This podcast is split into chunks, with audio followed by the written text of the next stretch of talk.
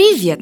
Вы слушаете подкаст «Фуфлоу» про препараты и методы с недоказанной эффективностью, которыми нас лечат. Чаще всего они бесполезны, иногда опасны. Мы проверили их по науке и знаем о них всю правду. Во втором сезоне мы проверяли бездоказательные практики и народные методы.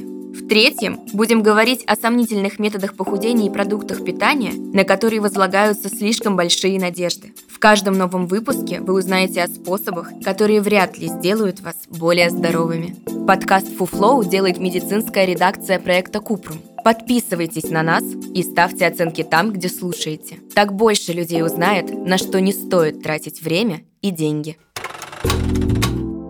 В этом выпуске говорим про обезжиренные продукты, которые на самом деле ничем не полезнее остальных. Обезжиренными считаются те продукты, в которых содержание жира не превышает 0,5 грамма на 100 грамм или миллилитров продукта. Часто производители заменяют жир сахаром, рафинированными злаками и крахмалом. Организм быстро их усваивает, а это влияет на уровень инсулина и сахара в крови. Как следствие, может увеличиваться масса тела и риск ряда заболеваний, например, сахарного диабета второго типа. К тому же, обезжиренные продукты часто имеют ту же калорийность, что и обычные, поскольку в них есть сахар и крахмал. На самом деле, жиры – это неотъемлемая часть здорового и сбалансированного питания. Они помогают организму усваивать витамины А, D и Е, Дело в том, что любой жир, который не используется клетками тела или не превращается в энергию, накапливается в жировых отложениях. И исследования показывают, что вместо сокращения общего процента жира в рационе лучше следить за типом потребляемых жиров. Например, насыщенные и трансжиры повышают уровень плохого холестерина низкой плотности, который увеличивает риск сердечно-сосудистых заболеваний. Насыщенные жиры в большом количестве содержатся в красном мясе, сыре, мороженом, кокосовом и пальмовом маслах. Эти продукты лучше заменить рыбой, фасолью и орехами.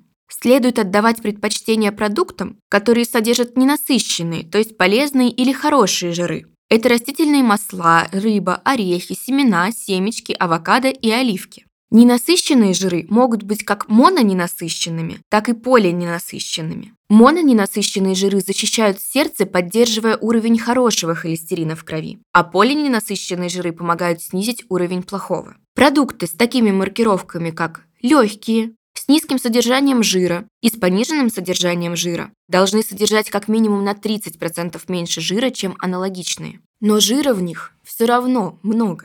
Помните, легкий майонез остается таким же жирным продуктом. Это был подкаст Фуфлоу, в котором мы рассказываем о методах лечения с недоказанной эффективностью. Ставьте звездочки, комментарии и делитесь подкастом с друзьями и близкими. Так мы вместе убережем их от фуфла. Все мифы о здоровье мы собираем в подкасте Купрум, а в проекте «Без шапки» говорим о медицине с лучшими врачами и учеными. Ссылки есть в описании.